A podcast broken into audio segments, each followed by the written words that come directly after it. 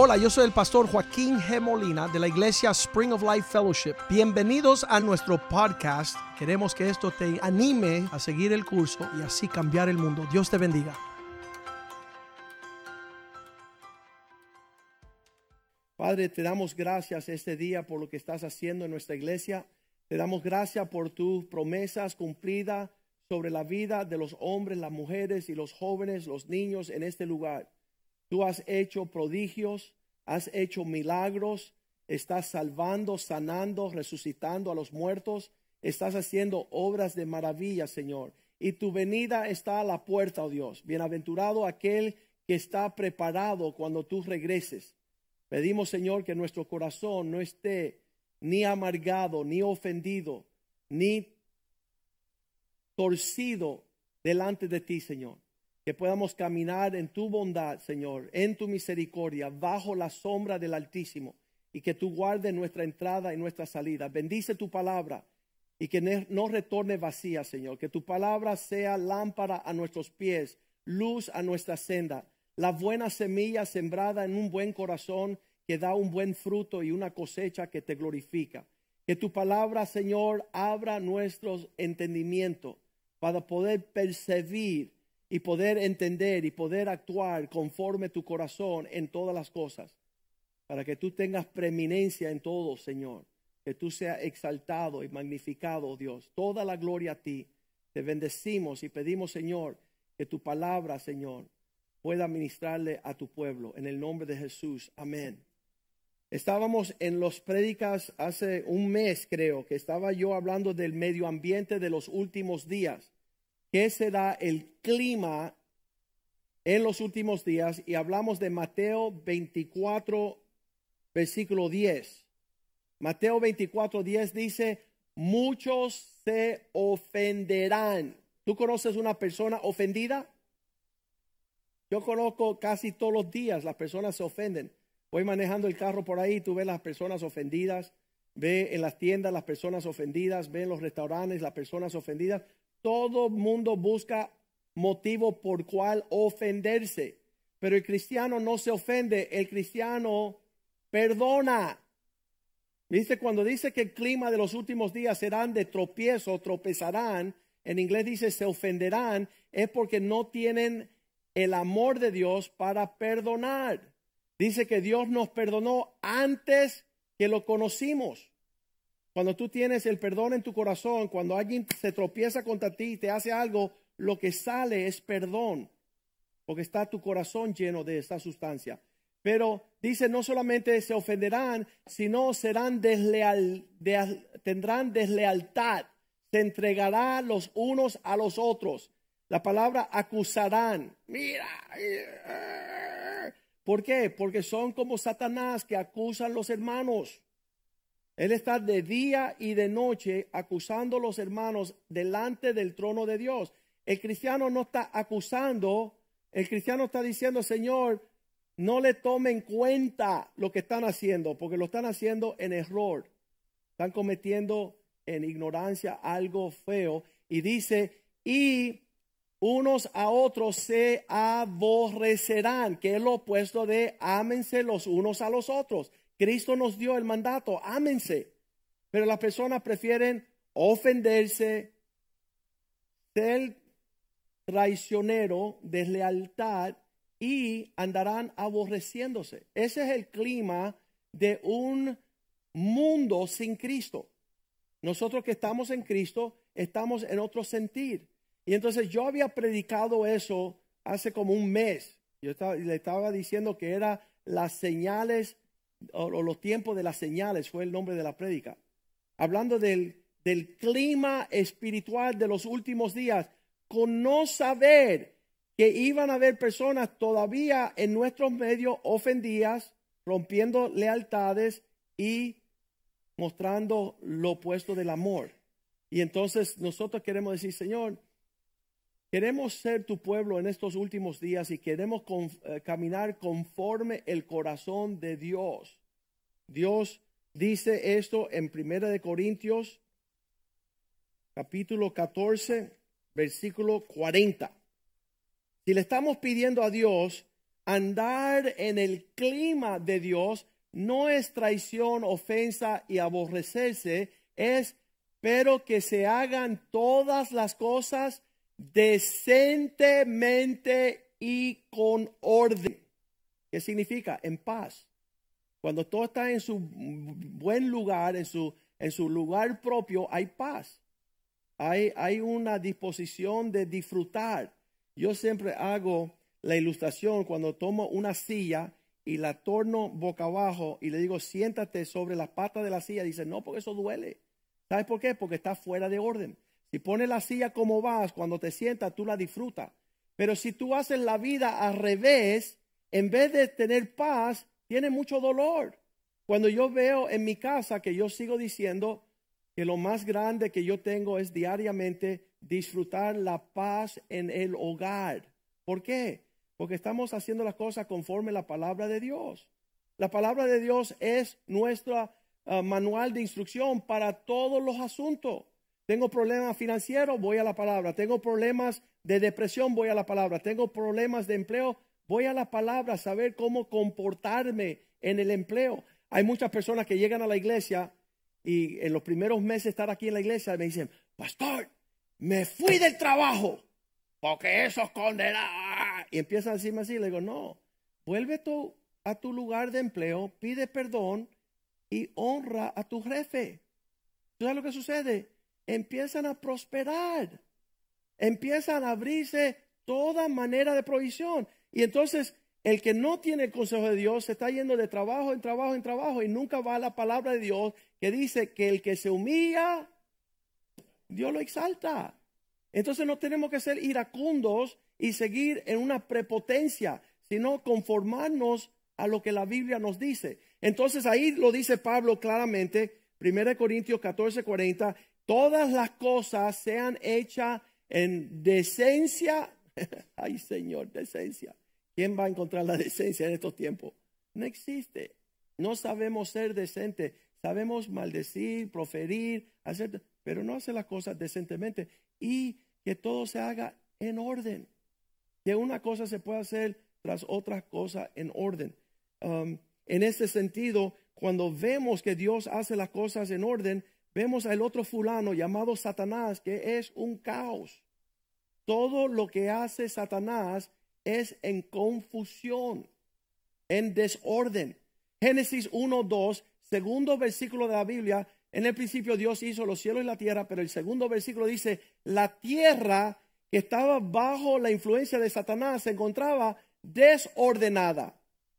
La obra del diablo es desordenada todas las cosas. Él toma a un hombre y lo hace mujer. Toma a una mujer y lo hace hombre. Toma a un joven que corresponde que escucha y obedezca a su padre y lo pone como jefe de familia. ¿Tú conoces un joven que en su casa manda? ¿Tú conoces un hijo de una casa que dice, yo quiero que mis padres hagan esto? O una hija que dice, mis padres, si no hacen eso, voy a tirar perreta. Entonces, yo veo que Satanás viene a ultrajar todo lo ordenado. Y aquí en el principio esa palabra estaba desordenada y vacía. Esa palabra es la palabra hebrea tohu y bohu. Suena raro eso. Estaba desordenada y vacía. Estaba tohu y bohu. ¿Qué es eso? Esa es la obra manifiesta de lo que Satanás hace. Cuando tú ves una cosa así torpe, confundida y caos, tú dices tohu bohu. Eso está desordenado y está fuera de orden. Nunca va a prosperar. Aquí hay un joven en la iglesia, el hijo de Eric y de Elizabeth. Él se llama Oliver. Y él estaba llegando aquí. Él viene de un trasfondo, padre, una locura, todo eso. Pero cuando él llegó aquí, él le encantó lo que él vio con la familia, con el papá, la mamá, el matrimonio. Y él dice, pastor, triple O, triple O. Y le digo, hey, espérate, ven acá, eso yo nunca lo he escuchado. ¿Qué es eso? Out of order. Triple O significa fuera de lugar. Él la captó rápido. Cuando las cosas están fuera de lugar, no prosperarán. No está la bendición sobre las cosas que están desordenadas. De hecho, Eclesiastés 10, 16, la Biblia nos dice, hay de ti, oh tierra, cuando tu rey es un niño.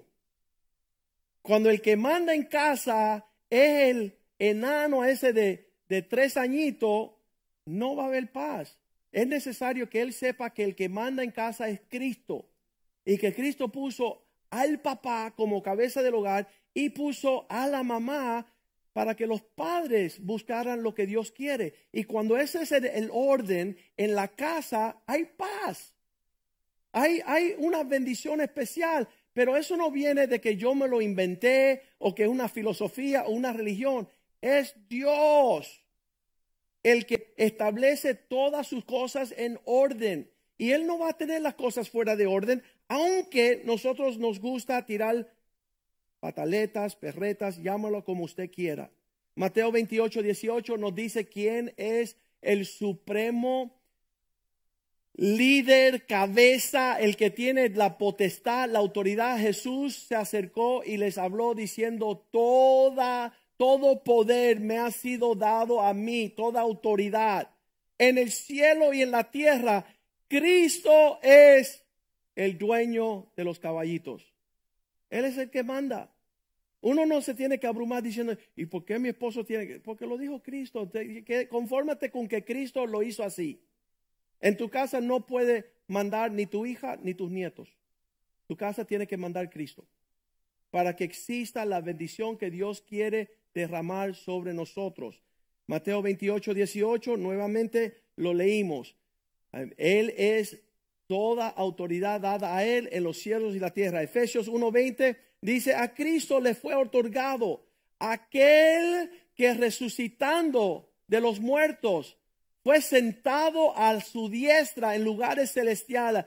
El, la máxima potencia en los cielos es aquel que está sentado a la diestra del Padre, versículo 21, dice, sobre todo principado y autoridad sobre todo poder y señorío, sobre todo nombre que es nombrado, no solo en este siglo, sino también en el venidero.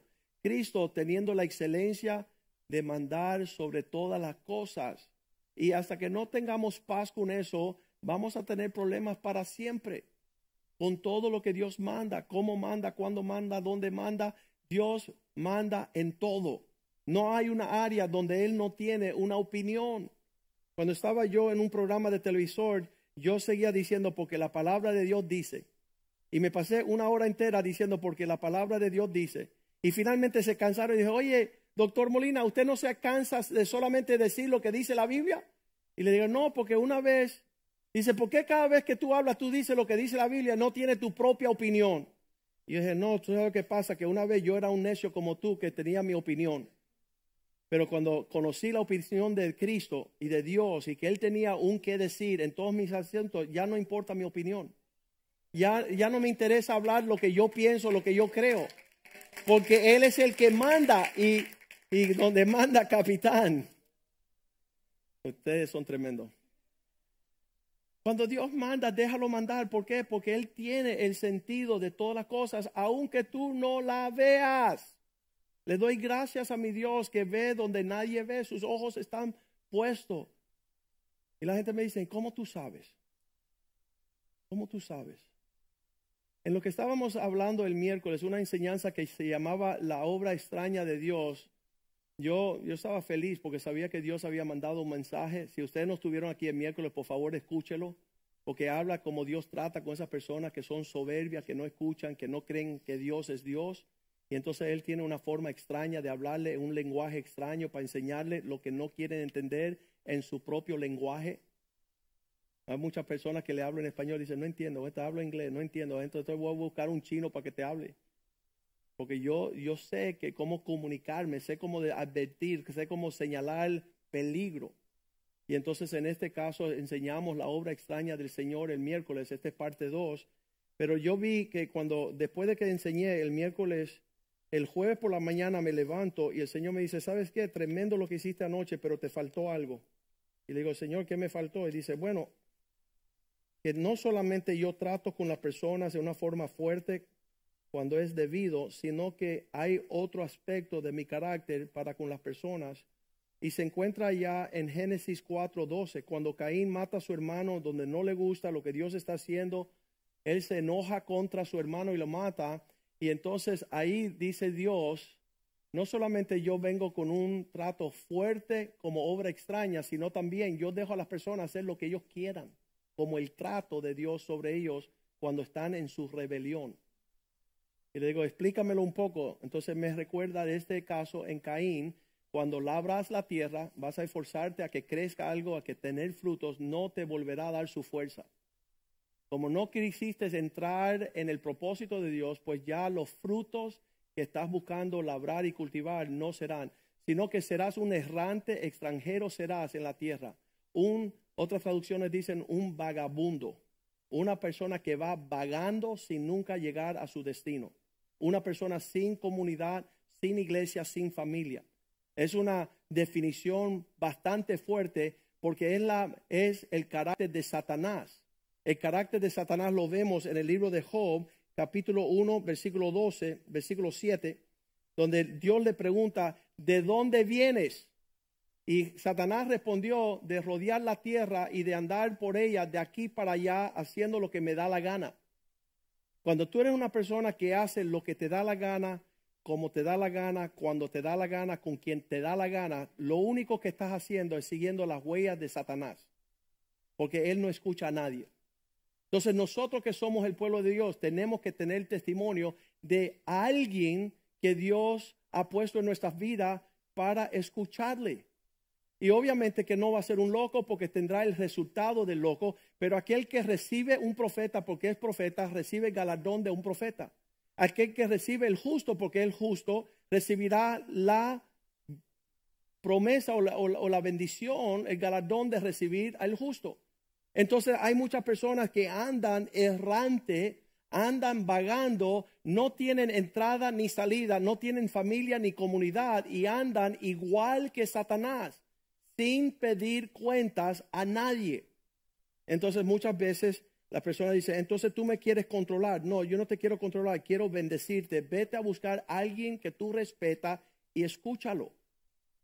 Vete a buscar una persona que tú ves que tiene sobriedad y esté velando sobre tu vida, tu alma, tu matrimonio, tu finanza, para que te vaya bien y no andas como un ciego vagando en las tinieblas.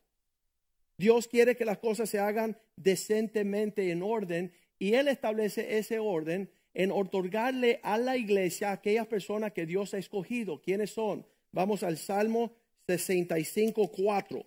Vamos a ver un, un aspecto de estas personas que Dios ha escogido para bendecir la iglesia. Salmo 65, versículo 4.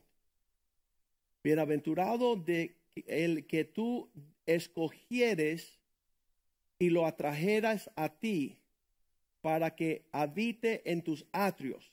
En otras palabras, Dios busca personas que puedan convivir en los atrios de la casa del Señor, habitando allí, porque han sido escogidos y atraídos por Dios. La consecuencia de las cuales, mira cómo cambia este asunto. Bienaventurado ese hombre que tú llamaste, que vive en casa, que, que habita en tus atrios, porque a través de él seremos saciados del bien de tu casa de tu santo templo. Las personas vienen a buscar una forma de sabiduría, de entendimiento, de dirección. Ah, había un señor aquí que me habló hace como tres días. Me dice, pastor, la forma que yo vivo en querer que me prospere todas las cosas, yo vivía a dos cuadras y se iba a mudar a dos cuadras de donde vivía. Y vino a decir, pastor, ¿qué tú piensas? no para que yo lo controlara o lo mandara, sino para que nos sentáramos a ver cuántos son las entradas, las salidas, cómo, cómo va a afectar eso tu vida, cómo, y sabes qué, solamente dos cuadras. Él podía haber dicho, lo hago, ¿qué me importa? Lo voy a hacer. Y después averiguo qué sucede. Pero él dice, yo ando de tal forma de que quiero que Dios esté en todos mis asuntos, que hasta eso te lo consulto. No porque porque una imposición, sino una cautela, porque estoy casado y tengo cuatro hijas. Y quiero que, Dios me bendiga en todo lo que hago. Y entonces de esa forma hay personas que lo, preguntan todas las cosas y hay unas personas que no preguntan nada. Y hay unas personas que son como esas, esos aviones, se llama stealth bombers. El stealth bomber fue un avión creado por el ejército de los Estados Unidos donde nunca se ven en el radar. Ellos andan por donde quiera sin que nadie lo vea y nadie escuche. Y como ellos han perfeccionado el volar bajito y decir, aquí no me ve nadie, hago lo que quiero, nadie me está viendo, eh, feliz viaje, va a extrañar. Porque las coordenadas de, mira, entra con esto, hay, un, hay una tormenta al sur, hay una tormenta al este, entra del norte, aterriza. Todo eso es una cautela y una precaución que usted toma. En casa mía con mis hijos, obviamente yo tengo prioridad de cuidado de mis hijos. Mis hijos saben que todas las enseñanzas mías terminan en que alguien muere. ¿Por qué? Porque yo tengo, yo estoy cuidadoso que ellos vivan. Yo le estoy dando todos los parámetros para que no caigan en el lazo del cazador. Entonces mi hija dice, papá, eh, yo este fin de semana, el año pasado, mis amigos van a ir al downtown y vamos a montar las, pataletas esas electrónicas, los scooters. Y le digo, bueno, bueno, está bien. Yo, qué bueno que tú me viniste a preguntar. Yo solo quiero que tú hagas una cosa. Entra en el YouTube y pon esas dos palabras, scooter, downtown Miami. Y instruyete a lo que tú vas a hacer. Y ella entró ahí y encontró una fulana así paralizada, cuadraplégica porque fue para el downtown a montar una cuestión de esa, se cayó y se relajó el cocote contra una... Ese no es el lugar de disfrutar motora en el downtown de Miami donde hay 150 mil carros.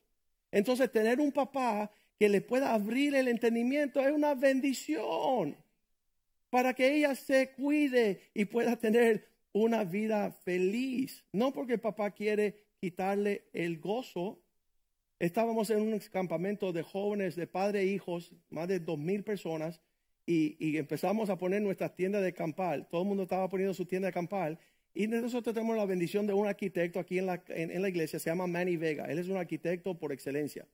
Y entonces Manny prestó la misericordia de ir a decirle a los infelices que estaban allá abajo, ¿verdad? Él estaba en el monte, ellos en el valle, cogieron el lugar más precioso como Lot, ¿verdad?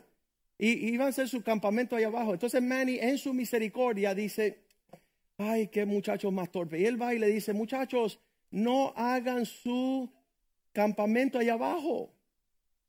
Cállate viejo. ¿Sabes? Porque no tienen esa, esa respuesta de poder decir, ¿de qué se preocupa Manny? Le dijeron, mind your own business. Mete la nariz donde te conviene, piérdete, no nos moleste. A las 3 de la mañana, un torrencial diluvio. ¿Dónde fue toda la agua? Para el Valle Hermoso. Esas personas pasaron la pesadilla del siglo. La tienda campaña, el agua resbalando, la, el río que se formó entre las patas y todo eso. Y Manny allá arriba viendo y diciendo, muchachos, ¿Cómo están en su soberbia? En su actitud de sábelo todo. Porque las personas llegan aquí destruidas, pasan un año y ya lo saben todo. Ya no quieren saber, no, no te metas, pastor, que me estás tratando de controlar. Mira, tú eres un desgraciado. Eso significa sin gracia, no, me, no se equivoquen. Sin gracia, desgraciado. Háblate por lo menos con uno de once pastores, no hables conmigo. Háblate con alguien que tenga la misericordia de decirte a ti si vuelas bien o no. Deje estar eh, escondiéndote, porque tu pecado te alcanzará, dice la Biblia. Es bien importante que nosotros sepamos estos principios que Dios otorgó a aquellos que moran en la casa de Dios, no porque Juan 21, 16, Pedro, ¿tú me amas?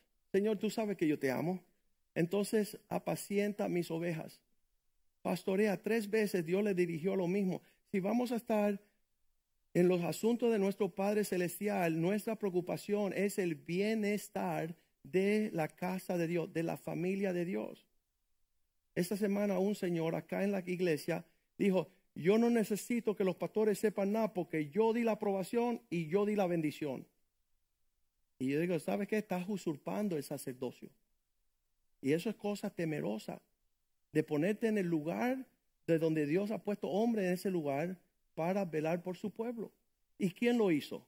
Hechos 20, 28. En Hechos 20, 28, Pablo dice a la iglesia, por tanto, mirar por vosotros y por todo el rebaño en que el Espíritu Santo te ha puesto por obispo. El Espíritu Santo tiene en la casa de Dios aquellos que supervisan, están viendo por encima de lo que tú estás viendo. Están cuidando lo que tú no ves. Están protegiendo lo que tú no sabes proteger. Una, los últimos tres años aquí en la iglesia, una familia hace tres años decidió la brillante idea irse para el norte porque iban a tener una casa más grande, un trabajo más espléndido, y iban a tener mejores escuelas para los hijos y todo se le abrió así como el huerto del Edén. Mira, pastor, encontramos un paraíso. Lo único que no hay ahí es iglesia. Y va a estar lejos del pastor, mejor todavía. Y ellos en su mirada veían todo bien, venía todo. ¿Y por qué? ¿Tú estás, tú estás celoso que vamos a tener una casa más grande que tú? No. ¿Tú, tú te preocupas que vamos a prosperar económicamente? No. No me preocupa nada de esa cosa. Me va a preocupar que en unos meses tu esposo te deje por otra y ya no tengas ni matrimonio, ni familia, ni hijo, ni finanzas, ni casa, ni trabajo. Y ahí vino la llamada. Y tuvimos tres años tratando de lidiar con esta situación, de reconciliar esta pareja en el medio de un adulterio, en el medio de una crisis económica, en el medio de, una crisis espiritual, de una, una quiebra espiritual. Y gracias a Dios pudimos restaurar el matrimonio, sanar la familia y, y, dicen, vamos a comprar casa en Miami, regresamos al invernadero, vamos a regresar al lugar donde estábamos prósperos y en paz, porque ¿Qué le vale al hombre ganar todas las cosas y perder su alma? Es bien importante que nosotros uh, estemos al tanto de eso. Entonces nosotros estamos peleando esta batalla diariamente. Las personas desconocen. Yo sé que Jim Naranjo y su esposa hace unos años decían, hace dos añitos, tres añitos, nos vamos para Tampa porque se nos ve el horizonte que abra. Yo le digo, ¿sabe qué lo te va a abrir? una pesadilla te va a tragar. Mejor quédate aquí, quédate cerca a casa y ve la mano de Dios exaltarte y prosperarte. Y lo hemos visto. Hemos visto la misericordia de Dios sobre esta familia de manera especial. Mi hijo anoche estaba testificando, estudiando leyes, le dijeron, transfiérete a una mejor universidad. Después del primer año que él hizo aquí en Fort Lauderdale, una escuela pequeña de leyes, donde estudié yo y me gradué, después que él terminó un año, muchos jóvenes se fueron para la Universidad de Miami. Y ellos reciben todo porque el primer año todo el mundo se va, ¿no? Nadie da la talla. Pero él dijo, no, yo consulté con Dios y con mi familia, yo consulté con muchas personas, me voy a quedar en esa escuelita chiquita.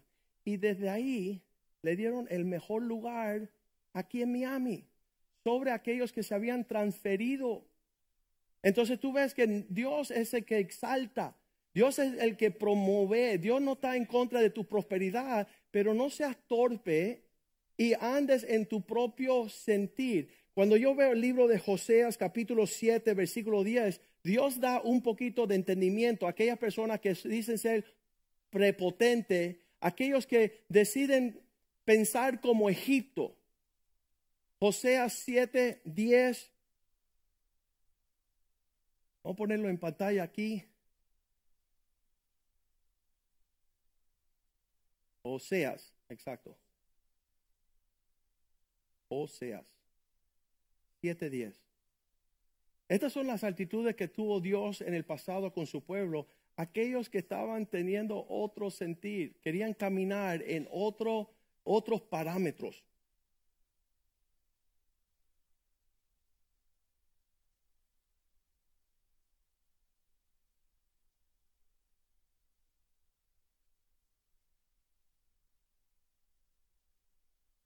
La soberbia de Israel testificaré contra él. En su cara, dice el Señor, y no se volvieron a Jehová su Dios, ni lo buscaron con todo esto. Aún con la advertencia de Dios, decir, ¿sabes qué? No anden en su soberbia. Dios testifica contra ellos. No volvieron. Versículo 11. Efraín fue como paloma incauta sin sabiduría, sin entendimiento. Llamarán a Egipto y acudirán a Asiria. Estaban buscando su prosperidad fuera de su lugar de provisión. Versículo 12. Cuando fueren, tendré, tenderé sobre ellos mi red. Les haré caer como aves del cielo. Les castigaré conforme a lo que se ha anunciado en sus congregaciones. ¿Dónde Dios le hablaba la advertencia? Aquí. Dios le enseñaba a su pueblo guardar porte en la congregación de los santos. Pero ellos seguían yendo en lugares opuestos. Versículo 13. Ay de ellos, porque se apartaron de mí, destrucción vendrán sobre ellos, porque contra mí se rebelaron. Yo los redimí y ellos hablaron mentiras contra mí. Versículo 14. Y no clamaron a mí con su corazón cuando gritaban sobre sus camas para el trigo y el mosto se congregaran. Se rebelaron contra mí. Versículo, próximo versículo creo que es. Y aunque yo los enseñé y fortalecí sus brazos contra mí, pensaron mal. Después que todo está formado, todo está bien, todo está yendo fuerte, ahora van a decir, déjamelo aquí, Señor. Yo lo tengo de ahora para adelante. Versículo 16. Volvieron, pero no al Altísimo. Fueron como arcos engañosos. Cayeron sus príncipes a espada por la soberbia de sus lenguas. Esto será su escarnio en la tierra de Egipto. Próximo versículo. 8.1. Pon a tu boca trompeta, como águila viene contra la casa de Jehová, porque traspasaron mi pacto y se rebelaron contra mi ley. De vez en cuando sabemos que las personas andan en caminos que, que no le agradan al Señor Ah, toman decisiones que no son mejores. Quisiéramos que pudieran tener el beneficio del consejo de todo el mundo. Aquí tengo el libro de Billy Graham, un libro que dice, aquí viene una tormenta fuerte, un aviso de un medio ambiente climático no propio. Y, y los hombres de Dios no hablan esta cosa para lanzarle una maldición a alguien, es una advertencia. Es cuidado porque no queremos que te suceda lo que le sucede a las personas que no andan conforme al orden y la decencia del Señor. Que cuando las cosas están fuera de orden, y por eso como pastor me siento con una persona y dice, pastor, sentí algo de parte de Dios. Bueno, dime todo. Bueno, más o menos. Y bueno, dime más. No, no, no hay más. Bueno, entonces lo que me estás diciendo no concuerda con lo que dice la Biblia. Que Dios no te da una congregación para que no participe. Dios no te da pastores para que no lo escuchen. Dios no te da un pueblo de ancianos, como dice la Biblia, para que tú hagas tropiezo en pisotear el consejo y el carácter de aquellas personas que Dios te ha otorgado, que Dios te regaló. Él dice estas palabras, las estábamos leyendo en Primera Tesalonicenses 5:12. Hermanos, les pedimos que ah, reconozcan, que le den lugar a los que trabajan entre vosotros y presiden en el Señor y aquellos que le llaman la atención. ¿Qué hay que hacer? Reconocerlo, darle un lugar para que estos hombres de Dios puedan percibir y, ¿sabes qué? Me alegra a mí, me trae gozo a mí, le trae gozo al corazón de Dios y todo te va a ir bien. Sentimos paz con lo que tú me estás diciendo que está sucediendo. hay personas que te vienen con una mentira, te vienen con un engaño, te vienen con una traquimaña. Un hermano llega y dice, pastor, quiero que tú me firmes aquí, por favor, tú eres mi pastor, quiero que firmes aquí un papel dándome tu bendición. Y yo digo, es que yo no sé lo que me estás hablando. No, no, tú nada más que tienes que firmar aquí, no te preocupes. No, mira, yo soy abogado y no firmo las cosas hasta que yo las lea, ¿no? Pero sabes que el pastor Rivera, él le cuesta un poquito leer y no es abogado, vete, quizás él te lo firme. Y dice Pastor Rivera, yo nací de noche, pero no anoche. Tú no me vas a jalar los pelos y cogerme a mí como objeto de burla. Y entonces José le dice, mira, el último que llegó y no conoce mucho es el pastor Oscar, que no sabe leer, ni escribir, ni hablar. Y quizá él te lo firma. Pero todos los tres estábamos ahí al mismo tiempo. Gracias a Dios. Los tres estábamos el mismo día en el mismo lugar y un individuo queriendo hacer su artimaña. Y, él dice, si tú firmas aquí, yo puedo ir a hacerme pastor allá.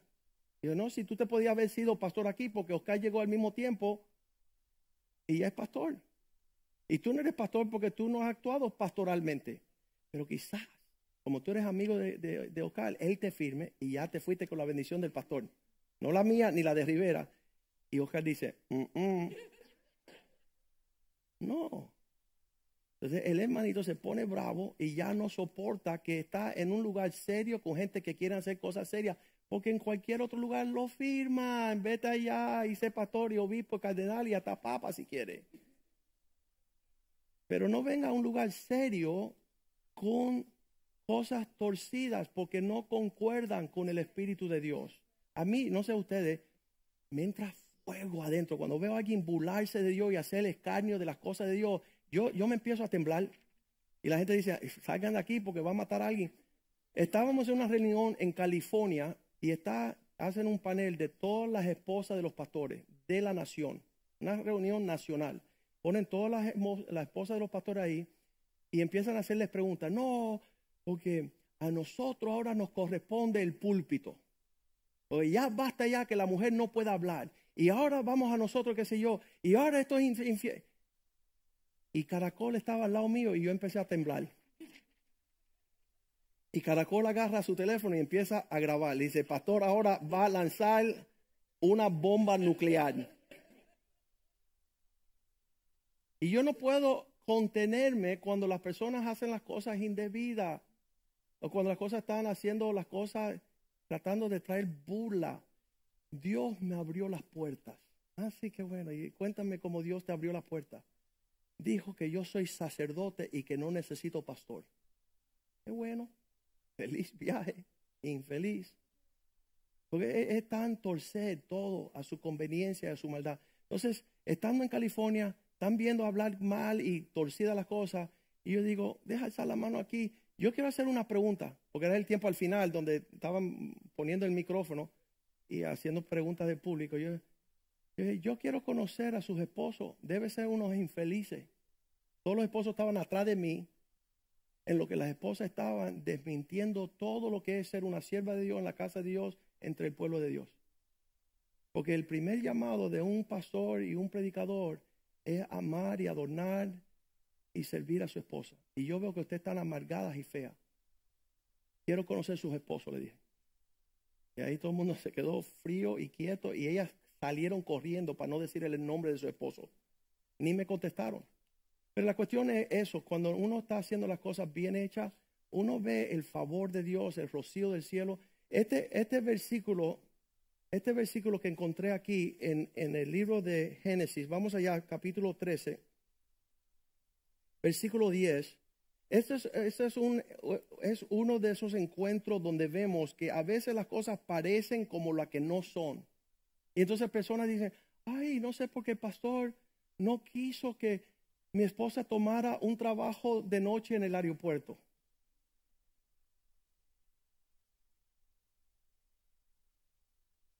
Solamente es de 12 de la noche a 6 de la mañana.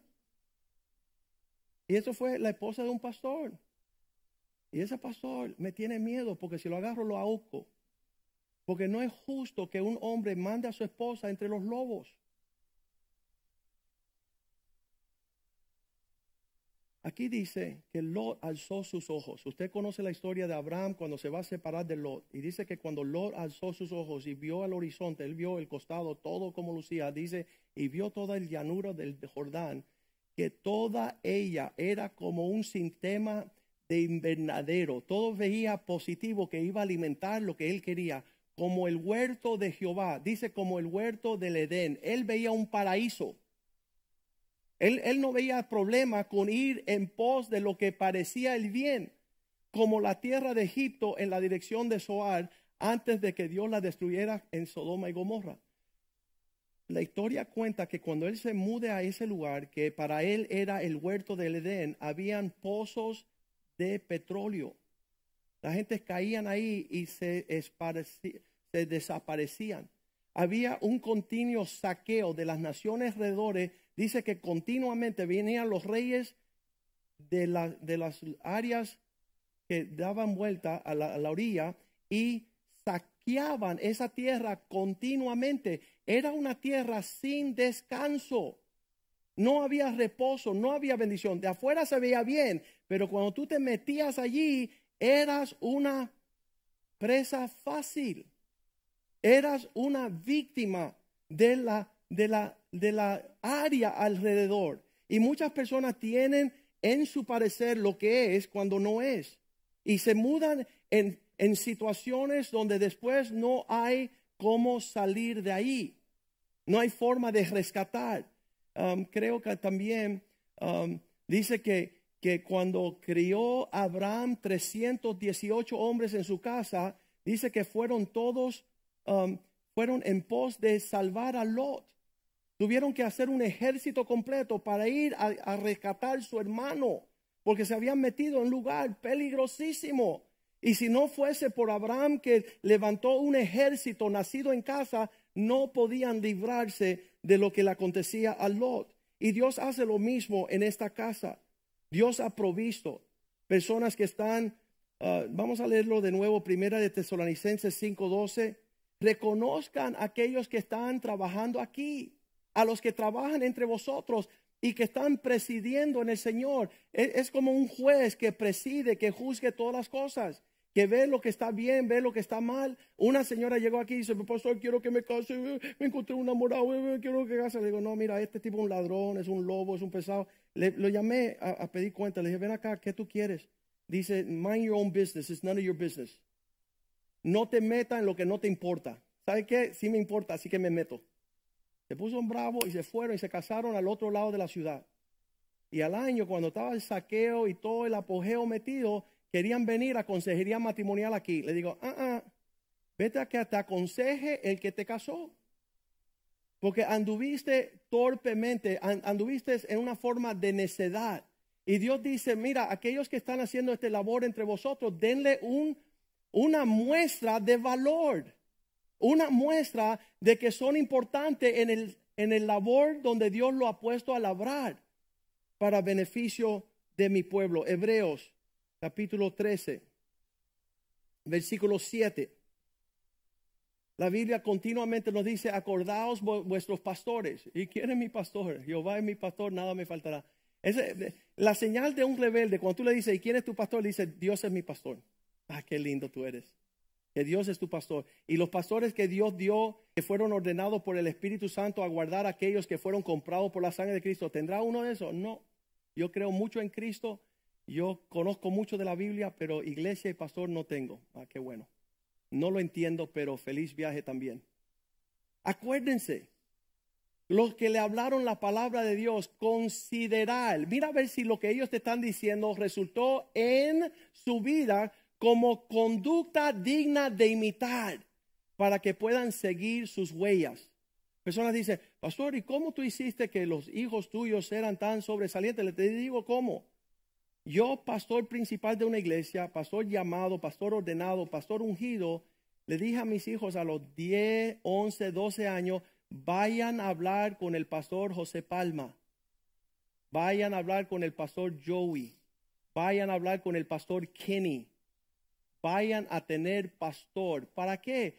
Para yo no decir, yo como soy pastor, que no vayan a nadie. No, yo necesito que pastores pastorean a mis hijos. Y si ven a mis hijos, están bien pastorados. No solamente por mí, por los pastores que están en casa. Y les debo toda mi vida a los pastores que pudieron derramar el temor de Dios, la sabiduría, la instrucción bíblica, el ejemplo a mis hijos. Eso lo vale todo. Y hay personas que dicen, no necesitamos pastor. Entonces yo no entiendo esa fe, no sé si es ni cristiana. Yo creo que es más egipcia. ¿Por qué? Porque dice la palabra en Génesis capítulo, bien importante que lean, 46, versículo 34. Cuando hablen con el faraón, dile al faraón, Hombres de ganadería han sido tus siervos desde nuestra juventud. Hemos sido pastores todas nuestras vidas. Hasta ahora nosotros y nuestros padres, a fin de que moréis en la tierra de Gozen, porque para los egipcios es abominación todo pastor de ovejas. Los egipcios aborrecen que tú digas que tú tienes un pastor que está pastoreando tu familia. ¿Sabes por qué? Porque los chivos no tienen pastores. Los chivos entran y salen, se comen de todo, se comen raíz. Hay un libro que me acaban de decir de, del dictador ese de, de Santo Domingo que se llamaba algo así como Chivo sin... ¿Cómo se llama? Pero, pero, es un hombre que llega a un país y devora todo y no deja nada. Ya, Trujillo. En Santo Domingo escribieron la historia de su biografía. Un hombre que destruyó la tierra, le decía el gran chivo, el gran, el, el que viene a destruir lo que está hermoso. El pueblo de Dios no está en eso. El pueblo de Dios ama a los pastores, respeta a los pastores. El pastor que me trajo a Cristo, Richie Rey, vivía aquí a Cape Coral a unas dos horas y le dije, hace unos años, le dije, Richie, yo voy, estoy viendo que estás en tu edad dorada de 73 años, quiero que te acerque a nosotros para amarte y cuidarte. Ven entre nosotros, porque cercanía a la familia y a la casa de Dios hay provisión y protección. Qué lindo habitar los hermanos juntos en armonía, porque allí Dios manda bendición y vida eterna. Las personas que no aprecian, no valoran, no pueden celebrar lo que Dios ha diseñado, yo creo que necesitan una experiencia en el desierto.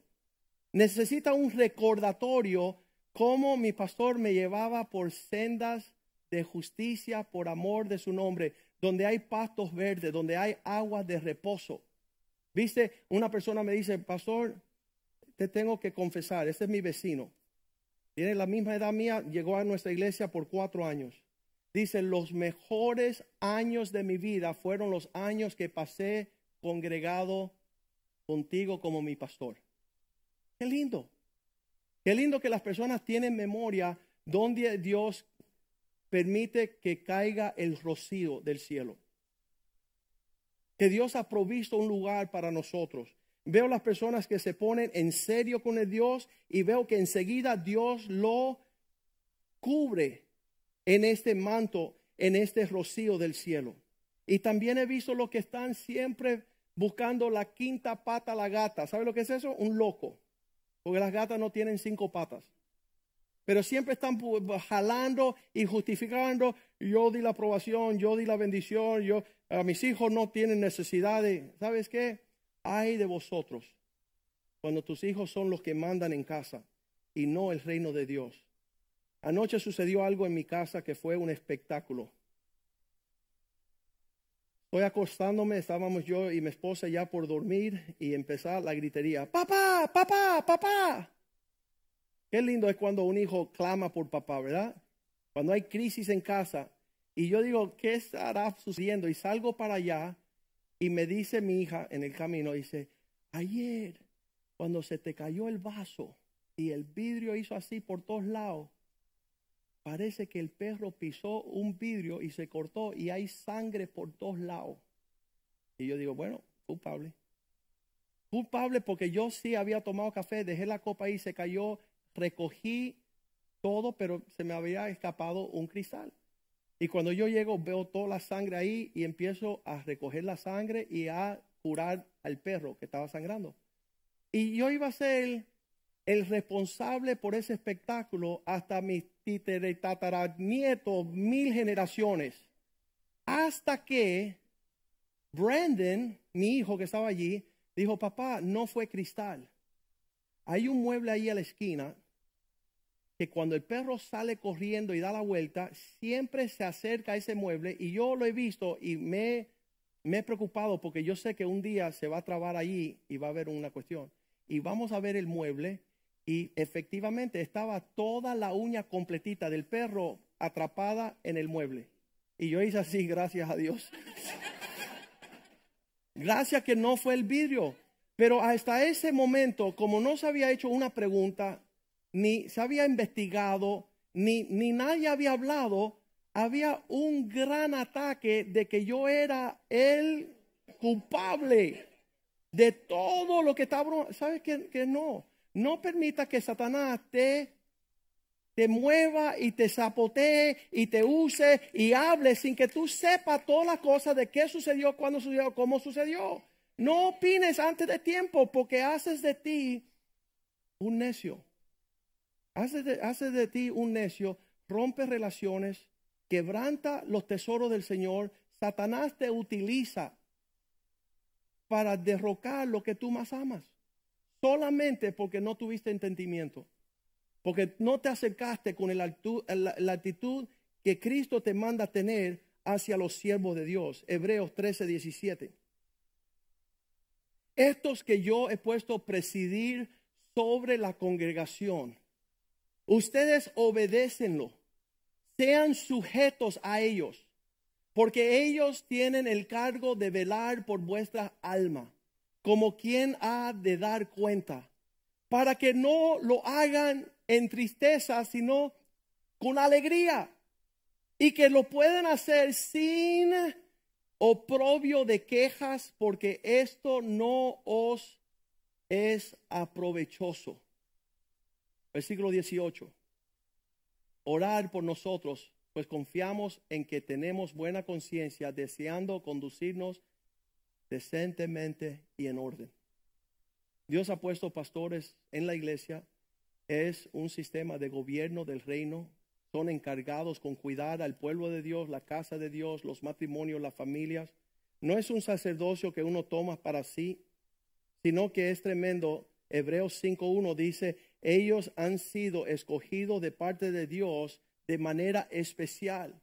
Cada sumo sacerdote ha tomado entre los hombres, constituyéndose a favor de los hombres en los asuntos que se refieren a Dios, para que presentéis ofrendas y sacrificios por los pecados. Versículo 2. La tarea de ellos es para que se muestren pacientes en, el miércoles dijimos que eh, Pablo le había entregado a dos individuos a Satanás. Todavía yo no lo he hecho. Con los ignorantes. Para que se muestre paciente con los extraviados, los que se van de fila, se van de carril, se van del camino.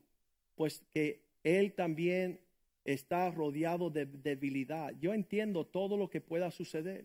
Yo entiendo la tendencia de los hombres que van apartándose del orden del Señor.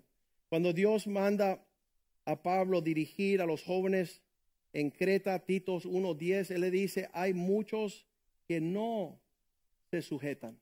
Hay aún muchos contumaces. No se sujetan, habladores de vanidades, engañadores, mayormente aquellos que dicen tener un pacto con el Señor. En otras palabras, mayormente aquellos que dicen conocer a Cristo versículo 11.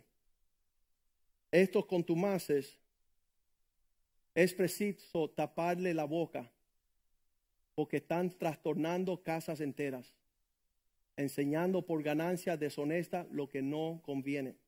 Todos estos principios son principios que vemos en la palabra de Dios. Dios nos ha enseñado a lo largo de 23 años. Damos gracias a Dios que Él ha hecho una buena obra. Hay una disposición, yo lo hablé en el primer servicio, que nosotros que estamos apacentando en la grey del Señor, le hemos dicho a los padres que sus hijos no tengan novios hasta que dejen de ser niños.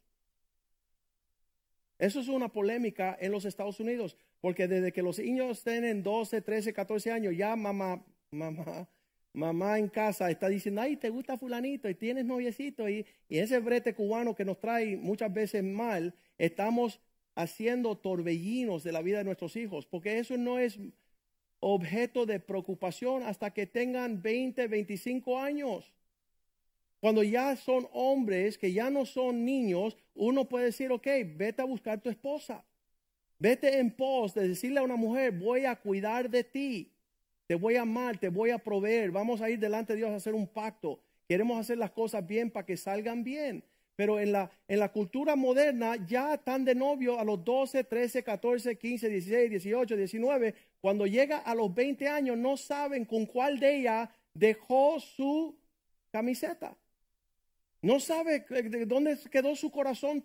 Eh, yo, mis hijos tenían 13 años, 12, Joshua 13, Nick 12 y, y Brandon demasiado joven, tenía 11, entonces no le hablamos nada. Pero hablé con los dos más grandes y le expliqué toda la cuestión con las niñas y los noviazgos y los matrimonios. Y le dije, papá, ¿usted tiene otra pregunta? Dice, no, nos dijiste demasiado. Y entonces pasaron unos años más y era el tiempo, eh, Brandon empezó a decirle a mi esposa, a Ibe, le empezó a decir, dile a papi que me hable ya, dile a papi que me hable. ¿Cuándo papi me va a hablar? Y estaba loco porque yo me sentara a hablar como había hecho con los dos grandes. Y yo me senté con Brandon y le dije todo lo que había dicho a los otros dos, de, las mujeres, de las novias, de las esposas, todo, todo.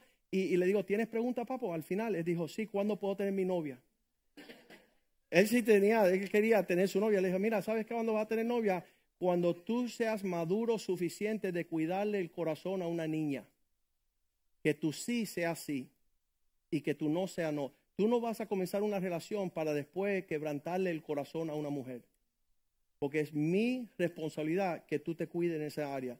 Entonces, mis hijos ya terminaron la universidad y él tenía 22 años, Brandon. Dice, ¿puedo invitar el día de mi cumpleaños a una niña que quiero a que cene con nosotros, con sus padres? Él llevó una muchacha a cenar con nosotros el día de su cumpleaños por primera vez a los 22 años. Y la mamá se puso como que yo no creo que debemos, oye, ya se graduó de la universidad, ya es tiempo de que él pueda conocer y establecer una amistad para considerar casarse. Pero eso es algo lindo, eso es algo hermoso, eso es algo que glorifica el nombre de Cristo. Y es, es bien tremendo que nosotros seamos la diferencia al mundo a todo lo que está torcido y fuera de lugar.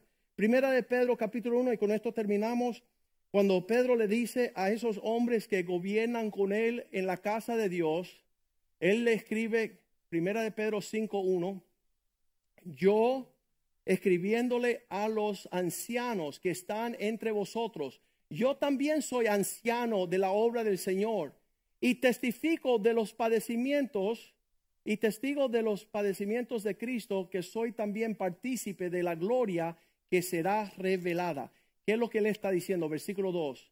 Apacentar, cuidar, pastorear la grey de Dios que está entre vosotros, ellos que son ovejas. Es bien tremendo. Un predicador dice, yo las ovejas las pastorea, las pastoreo, pero los chivos hago un chilindrón de chivo.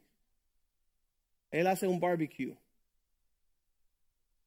Cuidando de ellas, no por fuerza, no por imposición, no enseñoreando sobre ellos. Y pastor, ¿y por qué hay personas en la iglesia que tienen novios?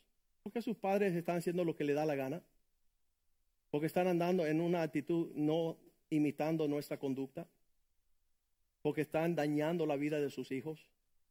Y yo no voy a enseñorearme sobre nadie sino voluntariamente, no por ganancia deshonesta, sino con ánimo pronto. Versículo 3. Para que cuando venga, dice, no como teniendo señorío sobre ellos, lo que están a vuestro cuidado, sino siendo ejemplos a la grey, viviendo la vida que queremos que otros vivan. Versículo 4.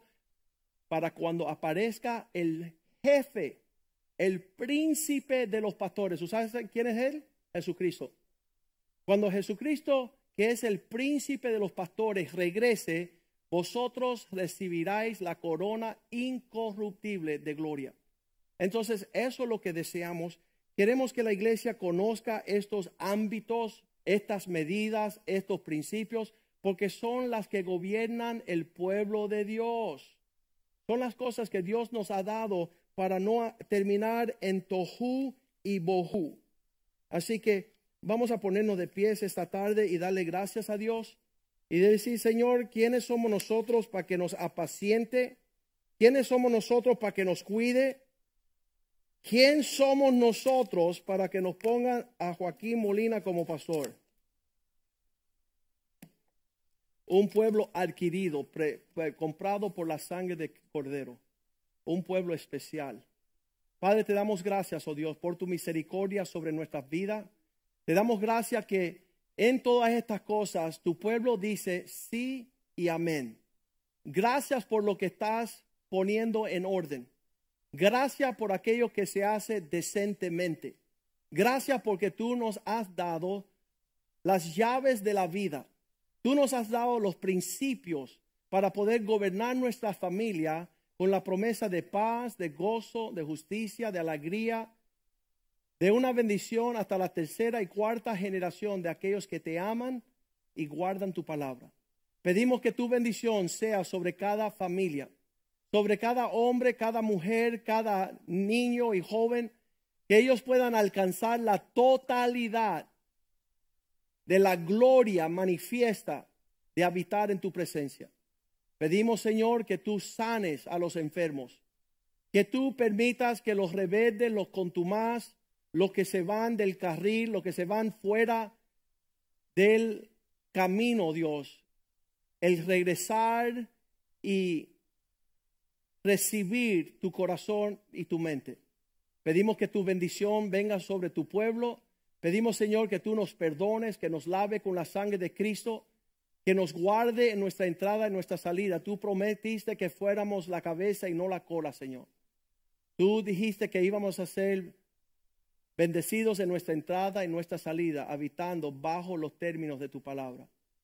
Quita todo clima de engaño, de mentira, de oscuridad y permítenos alcanzar tu misericordia y tu bondad para que nos sigan todos los días de nuestra vida y en la casa de Dios moraremos por largos días.